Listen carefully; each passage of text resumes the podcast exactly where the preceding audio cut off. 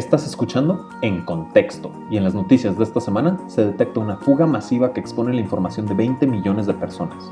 La ciberseguridad es un tema importante de considerar hoy más que nunca. Y finalmente, entrevistamos a Alejandro Lastra de Conecta para hablar sobre la nueva ley FinTech en México que entró en vigor el 25 de septiembre y cómo están actuando algunas startups alrededor de ella.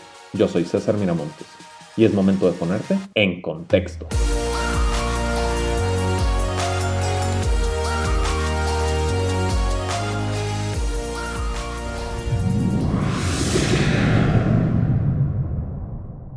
César, ¿cómo estás? Yo, muy bien, muy bien, listo para hablar de noticias interesantes. ¿Y qué tal, qué tal la nueva oficinita? Nos estamos mudando por acá, ¿cómo la ves?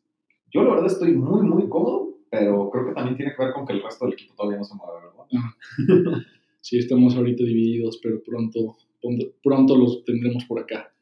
Bueno, eh, oye, me gustaría aprovechar aquí, como la vez pasada, para, para hacer un paréntesis, eh, mencionar a aquellas personas que nos, que nos respondieron, que realmente nos enviaron su feedback, sus comentarios. Este espacio es para un pequeño shout out, un reconocimiento, ¿no? Les agradecemos. César, ¿tú tienes los nombres específicos?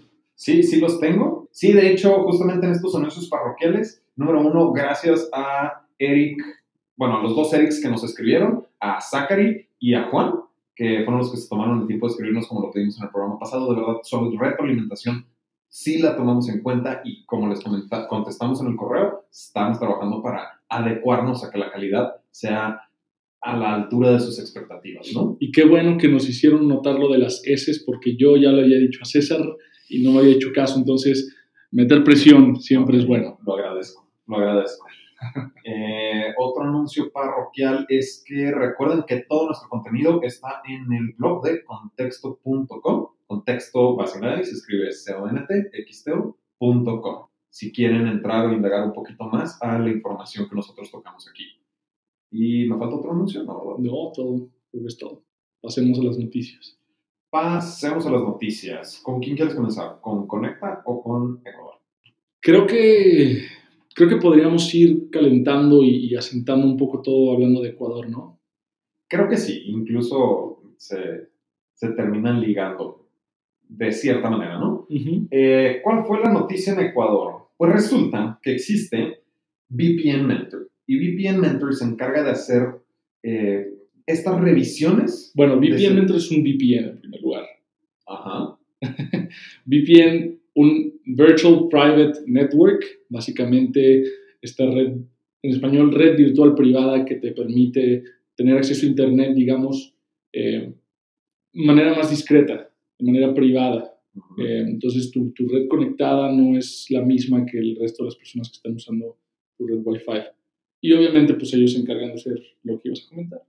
Justamente el revisar la seguridad de la información de una manera ética. No es el andar viendo a ver qué información me robo, sino yo detecto un error, lo reporto y evito que suceda la catástrofe que puede suceder, que es lo que acabamos de descubrir que sucedió en Ecuador porque resulta que encontraron en Miami un servidor de Amazon que estaba desprotegido y daba acceso a información muy crítica de los habitantes de Ecuador. Muy sensible, ¿no? Muy sensible, gracias. No sé por qué dije crítica, pero muy, muy sensible. Y pues obviamente hicieron el reporte, lo notificaron, la información era de Novestrat. Sí, bueno, Novestrat es esta empresa de consultoría eh, ecuatoriana.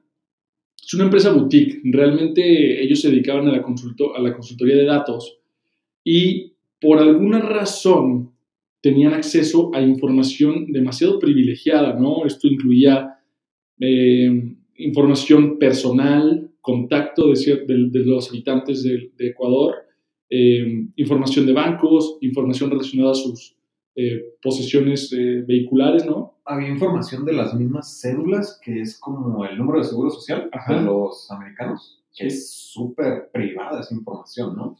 Había información bancaria, había información de cuánto tienen en sus cuentas de banco, si tienen créditos, qué tipo de créditos tienen. Había información incluso de vehículos, ¿no? Todo. Y lo peligroso aquí es que tienen esta información de 20 millones de, de personas estuvieron expuestas en esta, en esta base de datos. Y lo interesante es que la población de Ecuador son solo 16 millones de personas. Esto significa que tenían información de personas que, ya habían fallecido incluso, ¿no? Eh, a tal grado llegaba la fuga. Eh, y no, es, es, es, difícil de creer. no es como que alguien se haya robado la información. VPN Mentor se dio cuenta que estaba toda esta información, incluso apareció información de, de, de del señor Assange. Sí. Había información del famoso señor Assange, o como otros lo conocen, el creador de Wikileaks. Eh, esto porque estaba en la embajada de Ecuador en Londres, ¿no? Exacto, ¿no? Y es, es información muy delicada y es información que realmente no debería estar disponible. Y es lo curioso, ¿no? Que esta empresa, Novestrat, no debería de tener esa información. Me estabas comentando que tiene como tres años aproximadamente. La empresa tiene tres años operando nada más y empezó con tres, creo que tres mil dólares. Entonces no es como que era una corporación enorme. Pero lo interesante es, em, bueno, no se sabe la razón por las que tenían acceso a esta información. Eh, al parecer las especulaciones dicen, y obviamente el reporte emitido por el gobierno, porque se tuvo que, pronunciar, eh, dice que es por la relación que tenían los directivos de esta empresa con la administración pasada de Ecuador. Es decir, que tuvieron acceso a esta data por el gobierno pasado. Obviamente no sabemos, yo no me quiero meter en esas cosas, no quiero especular, más allá, pero eso es lo que, se está, lo, que está diciendo el gobierno actual, ¿no? Nada más eh, para aclarar toda esta información, porque ¿por tienen información de cuentas bancarias y todo esto? Pues realmente había información del Banco de Ecuador, había información de incluso un distribuidor eh, vehicular, ¿no?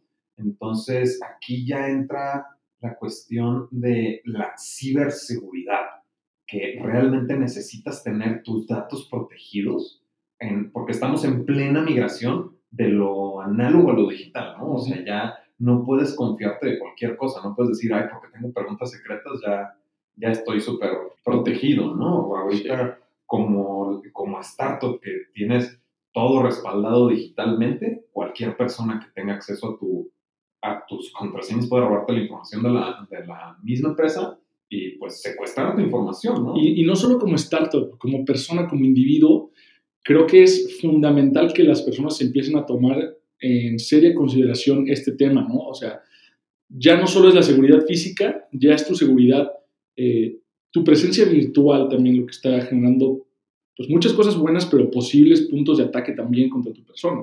Entonces, tener un solo password que usas en todas tus redes sociales y que por lo general es 1, 2, 3, 4, 5 o QWERTY, pues no funciona.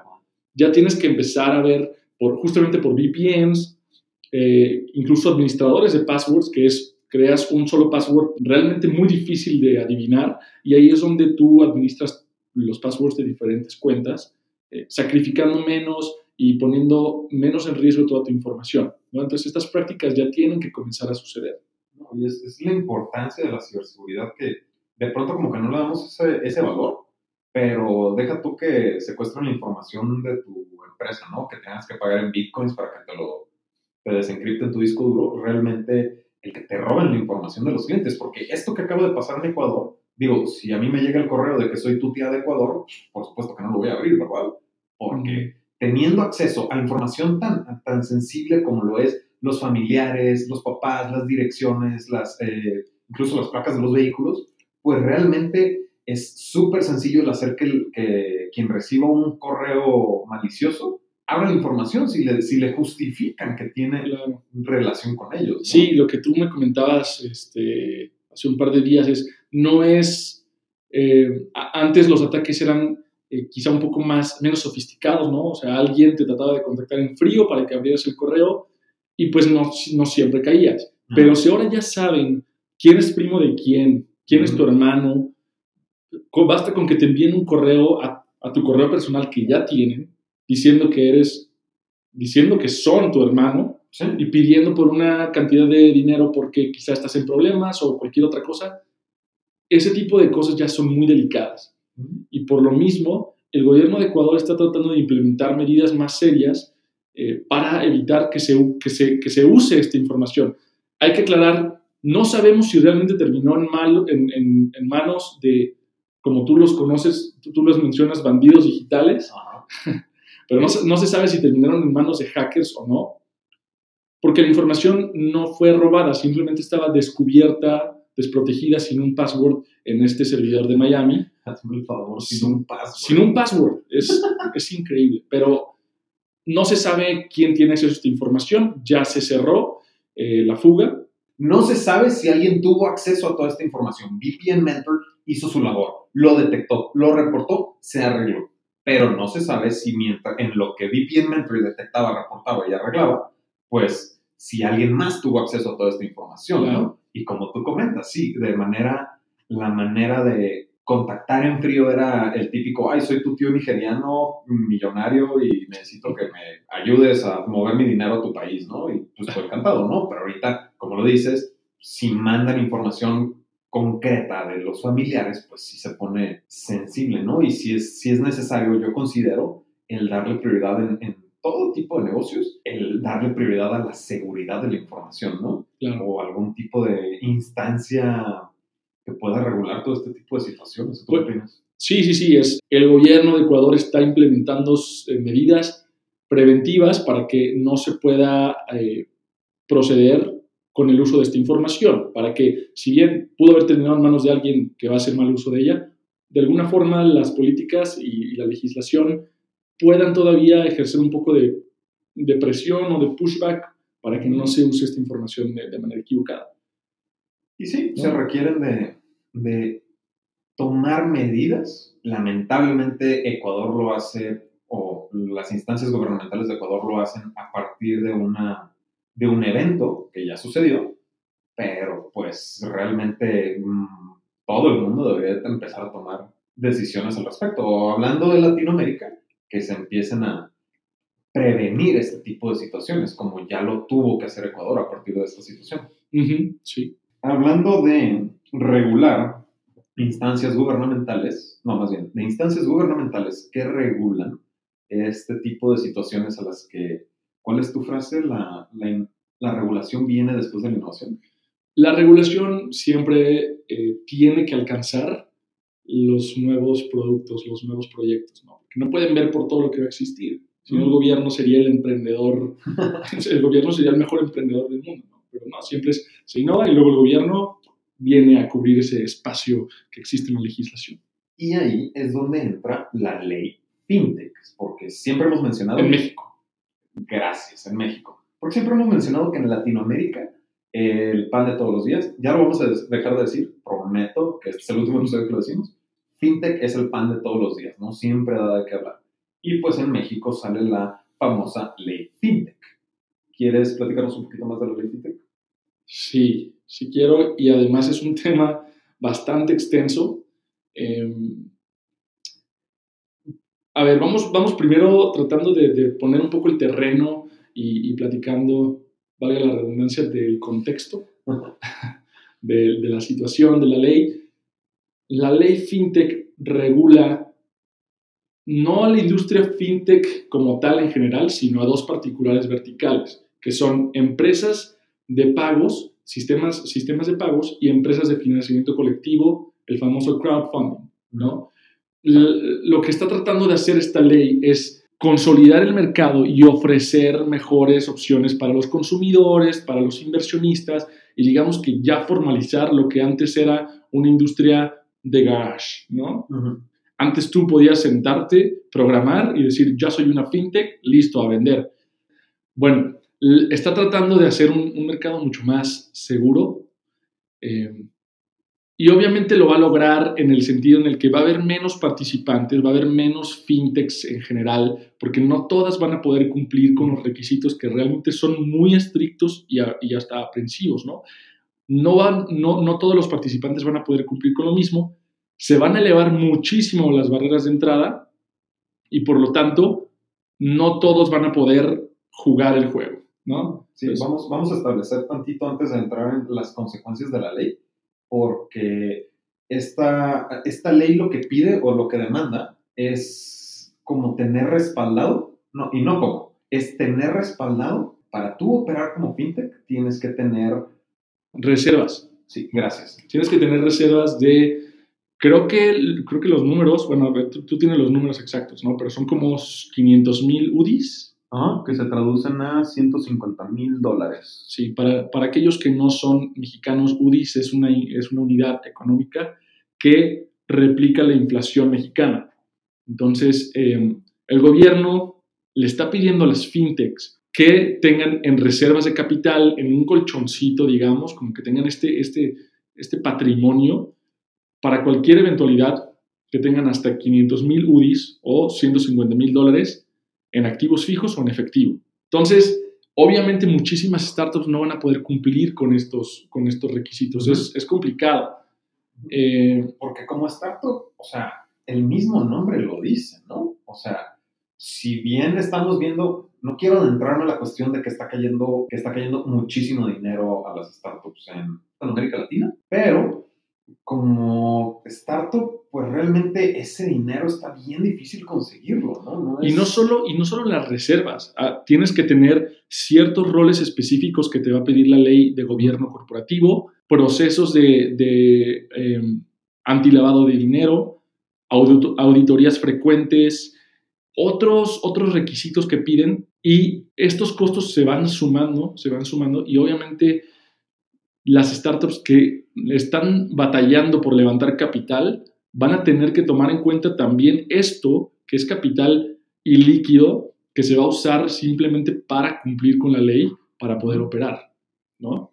Y es, o sea, de por sí, el emprender, sabemos que es impresionantemente extenuante para cumplir con los requisitos mínimos para poder operar, pues realmente el agregar este respaldo pues todavía lo complica un poquito más, que es, creo que lo comentas en el artículo que van a empezar a empezar a adquirirse entre una y otra startup para que cubren el mismo segmento? Yo creo que vamos a ver eso, mucho más consolidación de mercado. Muchas se van a morir, pero otras van a ser... Eh, Qué fuerte. Pues sí, y otras van a ser compradas por, por participantes mucho más grandes para, eh, pues obviamente, conseguir más, más market share. Pero ahí es donde entra la noticia, que es realmente el punto, ¿no? Ajá. Todo esto fue un build-up, una introducción. La noticia como tal es que algunas fintechs están sacándole la vuelta a esta nueva ley fintech.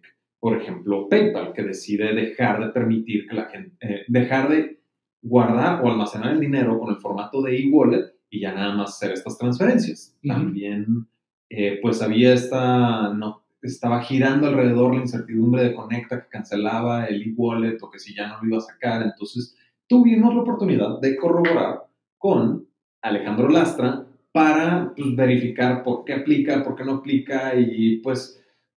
Sí, clarificar la especulación, ¿no? Clarificar la especulación es la palabra que tenía en la mente, por supuesto.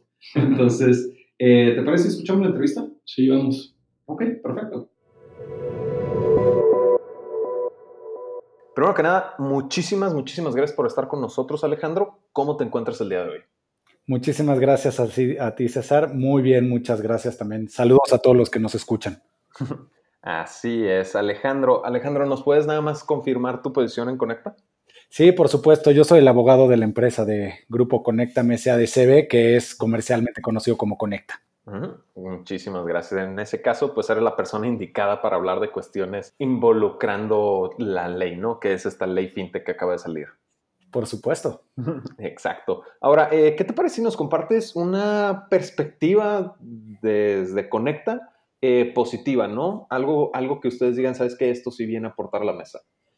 No, está perfecto. O sea, para empezar, no hay nada más positivo que el hecho de que a través de una regulación ya se esté hablando de un tema que venía pasando, ¿no? La ley FinTech viene a, regular cuatro modelos eh, de fintechs, valga la redundancia, que son los modelos de crowdfunding, wallets, activos virtuales, que son las criptomonedas básicamente, y todos los modelos novedosos, ¿no?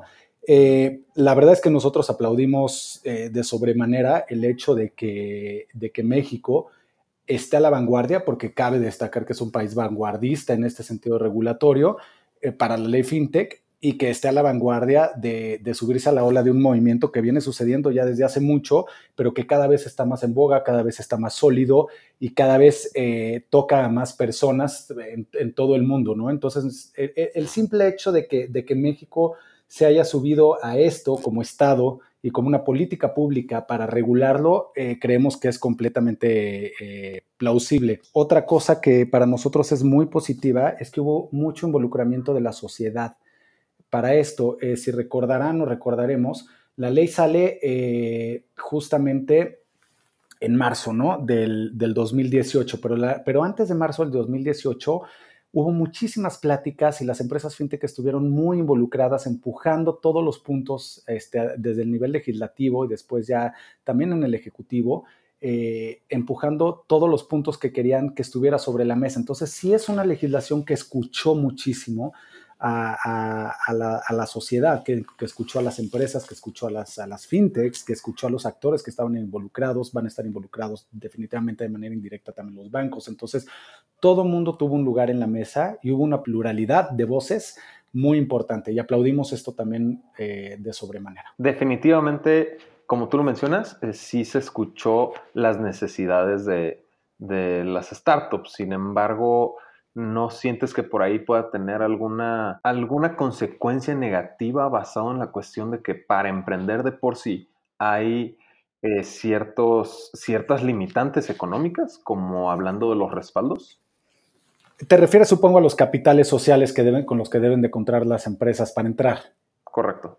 Mira, me parece, yo creo que se puede yo creo que hay que tomarlo desde varias perspectivas. Si lo tomamos desde una perspectiva 100% de analizar si va a estar en un principio dejando actores fuera de la posibilidad de aplicar y solo nos quedamos con eso, la respuesta es sí, pareciera que esta ley está dirigida a aquellas startups o ya ni startups, scale-ups, que tienen, entre otras cosas, un capital detrás importante. Pero creo que esto tiene una razón de fondo. Me parece que el regulador ante la duda, tiene que regular de manera fuerte e irse ablandando en el camino. ¿A qué me refiero con esto? Me parece que, es una ley que va a estar flexible en el sentido de que conforme vaya pasando más el tiempo, seguramente irán suavizando algunas cosas en sus reglas de carácter secundario para la inclusión. Es un tema nuevo para el gobierno, es un tema en el que el gobierno apenas está involucrando de manera regulatoria. Me parece que fue rígido en un principio, para asegurarse que las primeras empresas que aplicaran, que aplicaron ayer el 25 de diciembre, eh, diciembre de septiembre, perdón, fueran estas empresas que ante los ojos de la autoridad están muy sólidas y entonces con el paso del tiempo ir abriendo esta barrera para que puedan entrar las demás. ¿Qué factor negativo le encontrarías a la ley o consideras con lo que me acabas de mencionar realmente estás cubriendo esa zona? Eh, mira, no, no, no, la verdad es que hay un factor que yo creo que es un área de oportunidad y es eh, esta ley que, llamamos en el argot la ley FinTech. Para mí, de principio, eh, no está bien mencionado decirle ley FinTech, ¿no? Porque la realidad es que el mundo FinTech es mucho más grande que lo que abarca esta ley. Ya se allá va mi comentario. Esta es una ley de instituciones de tecnología financiera cuadrada para cuatro modelos, los que mencionamos al, principio, ¿no? Que son los crowdfunding, que son las wallets, que son las criptomonedas y que son este, los modelos novedosos. Y esto de modelos novedosos también es un poquito, es un poquito vago, ¿no? Creo que la, la CNBB ha tenido que explicar mucho en foros qué son modelos novedosos.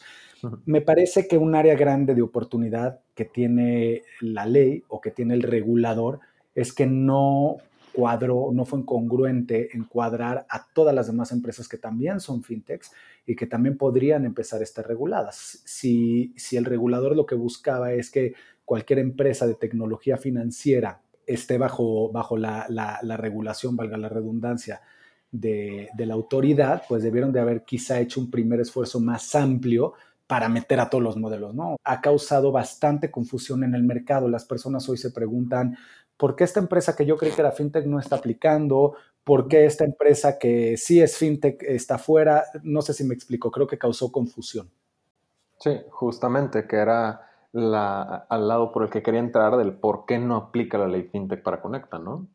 Exactamente, la ley fintech aplica para las, para las empresas, para estos este, cuatro modelos que acabamos de mencionar, ¿no? Ahora, hay, hay un tema muy chistoso ahí que es muy, muy técnico, que es el famoso octavo transitorio.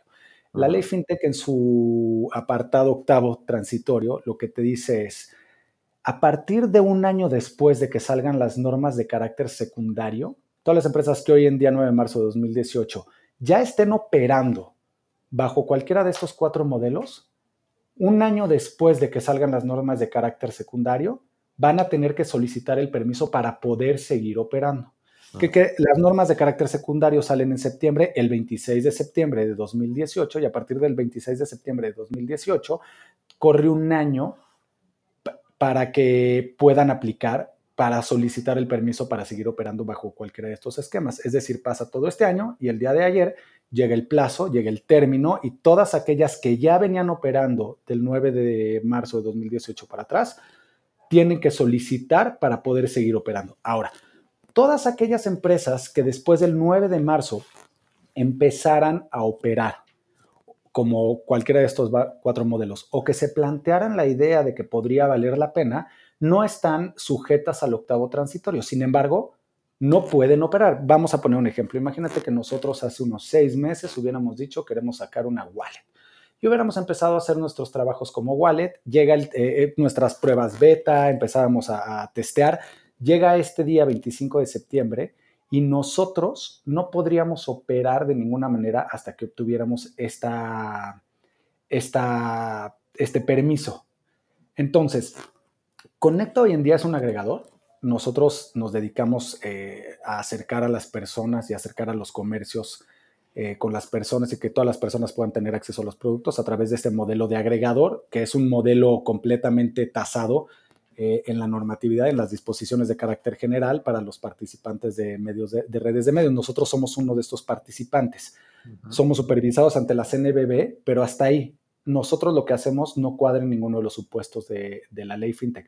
Es por esto que como nosotros no hacemos nada de esto, ni lo estábamos haciendo, bueno, no lo hacemos hoy en día y no lo hacíamos tampoco antes de, marzo del, 2018, nosotros no tenemos la obligación, y pongo entre comillas la palabra obligación, de aplicar para esta ley. Eso no quiere decir que si el día de mañana nosotros decimos nuestro modelo de negocio, nuestra visión, eh, concuerda con ser, pongamos otra vez una wallet, entonces tendremos que ir ante la CNBB presentar nuestra solicitud, esperar a que nos otorguen el, permiso y a partir de que nos otorguen el permiso, entonces podríamos operar. Entonces, hoy en día no nos aplica, pero en el momento de que nosotros querramos hacer cualquier, cualquiera de estos este, modelos, nos va a aplicar y tendremos que aplicar y, tendremos que y nos tendrán que dar el permiso para poder continuar. Ok, perfecto. Ahora, eh, pues ya con esto realmente ya me estás respondiendo la, siguiente pregunta que tenía, pero finalmente, y tú lo dices, ¿no? Si en algún momento desean integrarse dentro de estos cuatro modelos que solicita esta ley, pues existe por ahí o tienen planeado en próxima, mediana o larga instancia el, sacar algún modelo que los integre a esta ley? Si el día de mañana es necesario tener una wallet y que nuestro modelo eh, guarde un saldo, por ejemplo, para tener este, para hacer una institución de fondo de pago electrónico, lo haremos definitivamente. Si el día de mañana eh, el modelo nos exige convertirnos en alguna otra figura, lo haremos definitivamente. Es difícil de saber porque eh, si en dos o tres meses nos damos cuenta que hace sentido ser una wallet, lo vamos a hacer definitivamente. Pero esto puede pasar en, seis o en uno. No sabemos todavía. No sabemos el mercado. Definitivamente ahorita nuestro, nuestro reto sigue siendo ser mejores en lo, que, en lo que ya somos muy buenos, ¿no? No, claro, y me supongo que también es el, observar cómo se desarrolla este, este proceso a partir del 25 de septiembre, como bien lo mencionas, y ver la, misma conveniencia, ¿no?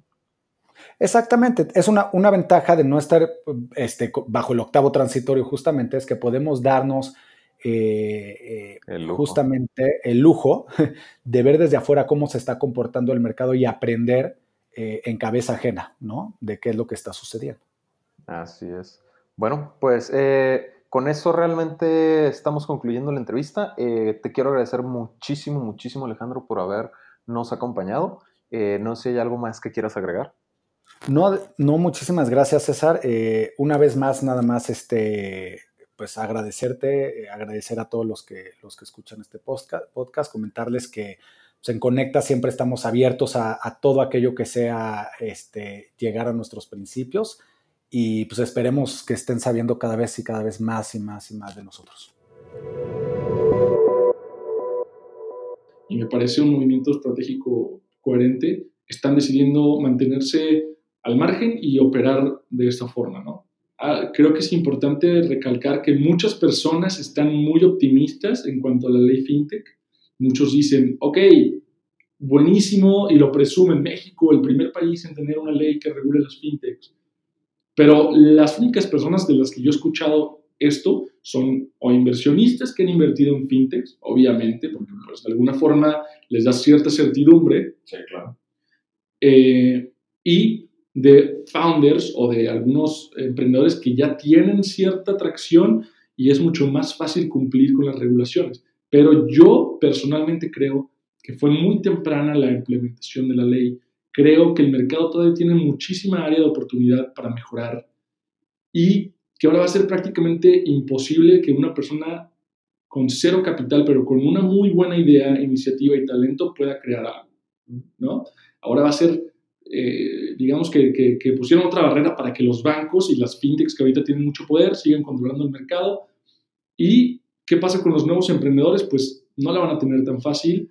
Entonces creo yo que se están frenando mucho el emprendimiento y eh, que desgraciadamente pudimos haber visto iniciativas más interesantes en un futuro. Pero bueno, algo que yo menciono en el artículo es que casi siempre, y como mencionábamos anteriormente, la legislación se tiene que adaptar a la innovación. Entonces, probablemente una idea que salga en el futuro sea tan innovadora que la legislación no la esté regulando, ¿no? Entonces, aunque exista esta ley fintech, quizá lo siguiente que, que salga no va a entrar dentro de lo que vemos ahorita. Entonces, hasta eso soy optimista. Creo que la ley fintech tiene sus pros para consumidores, para inversionistas, para el ecosistema y sus cons, ¿no? También es para los emprendedores que quizá quieren emprender y las personas que quieren emprender y crear algo nuevo. Ahí yo quiero agregar dos cosas, nada más para finalizar con este tema de Conecta, y es que, como tú mencionas, sí pueden haber ideas que se pueden morir por la misma regulación,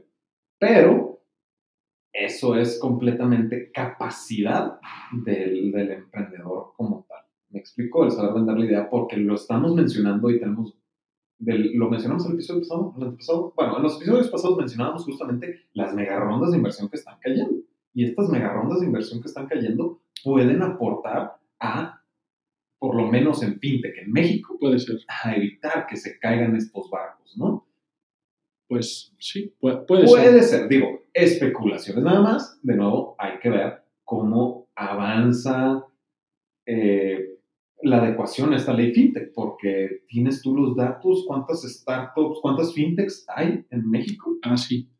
Creo que en México hay alrededor de 400 startups y, de, esas, de esas 120 deberían entrar en la ley fintech, pero solo la mitad solicitaron. ¿Dijiste 120? Sí. 400. 400 fintechs en México, 120 de esas entrarían dentro del, de pagos o crowdfunding, o sea, ah, solo, solo esas dos verticales que serían, tendrían que aplicar a la ley FinTech. Eh, bueno, tendrían que solicitar constituirse como ITF y creo que la mitad nada más hizo la solicitud. Eso, esos son los datos que yo tengo. Igual sería bueno checarlo, pero... No, sí, y a eso, a eso iba, ¿no? El, hay que ver qué consecuencias va a haber si ya me están diciendo, hey, te regulas o luego vemos qué te sucede, pues la mitad dijo, ok, yo no me arriesgo, y la otra mitad, yo puedo hacerlo por otro lado. Ok, entonces, eh, con esto, ¿hay algo que quieras agregar? Me hubiera gustado platicar de más noticias, pero creo que realmente estas dos, estas dos noticias son bastante, bastante polémicas y dan mucho de qué hablar. Hay bastante carnita, ¿no? Eh, habitualmente hablamos de levantamientos de capital, o por lo menos es lo que más nos ha dado de qué platicar con las megarondas que platicamos. Digo, se acaba de romper de nuevo la ronda semilla más grande de, de América Latina. Uy, pero, uy, pero no es todavía ese no, ah, no, no, no, lo, no lo des entender, ese va para el siguiente podcast. Ese va para el siguiente podcast. O. que bueno, ya está en el, ya está en el blog, ¿no? Ya, ya lo pueden leer. Pues. Ya está en el blog, exactamente ahí va, en contexto.com. pueden encontrar todo lo que hablamos aquí, más adicionales noticias de alto impacto en América Latina en cuestión de tecnología, emprendimiento y capital de riesgo. Buen comercial, me gustó. Sí, por supuesto. Eh, adicional, pues recuerden que me pueden escribir a mi correo, cesar.contexto.com, contexto va sin la E y se escribe C-O-N-T-X-T-O. Para hacernos sus comentarios, si ya resolvimos lo de las heces, por favor. Sí. Digo, no tienen que escribirme gracias por resolver lo de las heces, ese es mi trabajo, pero, pero sí recuerden que estamos completamente abiertos a escuchar su retroalimentación. Las personas que nos escribieron la semana pasada lo pueden ver, que nos tomamos el tiempo de contestar. Correcto. Y con eso hemos cubierto las noticias más importantes eh, de esta semana. Yo soy César Miramontes Yo soy Víctor Cortés, y ahora sí estás. en contexto.